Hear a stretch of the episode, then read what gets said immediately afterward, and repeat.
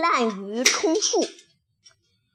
古时候，齐国的国君齐宣王爱好音乐，尤其喜欢听吹竽。齐宣王每次听吹竽的时候，总是叫三百名乐师，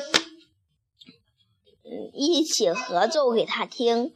有个叫南郭先生的人听说了齐宣王的这个爱好，也觉得有机可乘，就跑到了齐宣王那里，吹嘘自己的吹吹竽技术有多么高超。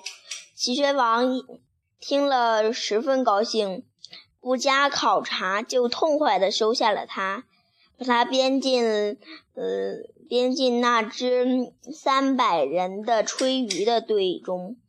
其实南郭先生压根儿就不会吹竽。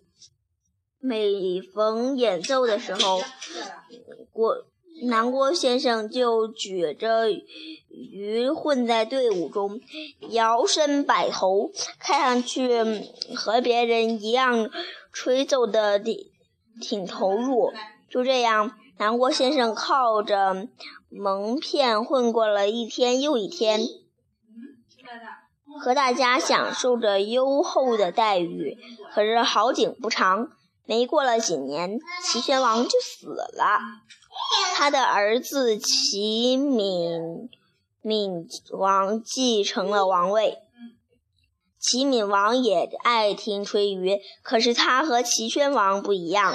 他认为三百人一块儿吹竽实在太吵，不如独奏来的悠扬逍遥。乐师们知道后都积极练习，想想一展身手。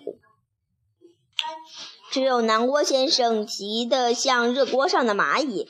整天提心吊胆，他想来想去，他觉得这次再也混不下、混不过去了，只好连夜收拾行李逃走了。再见！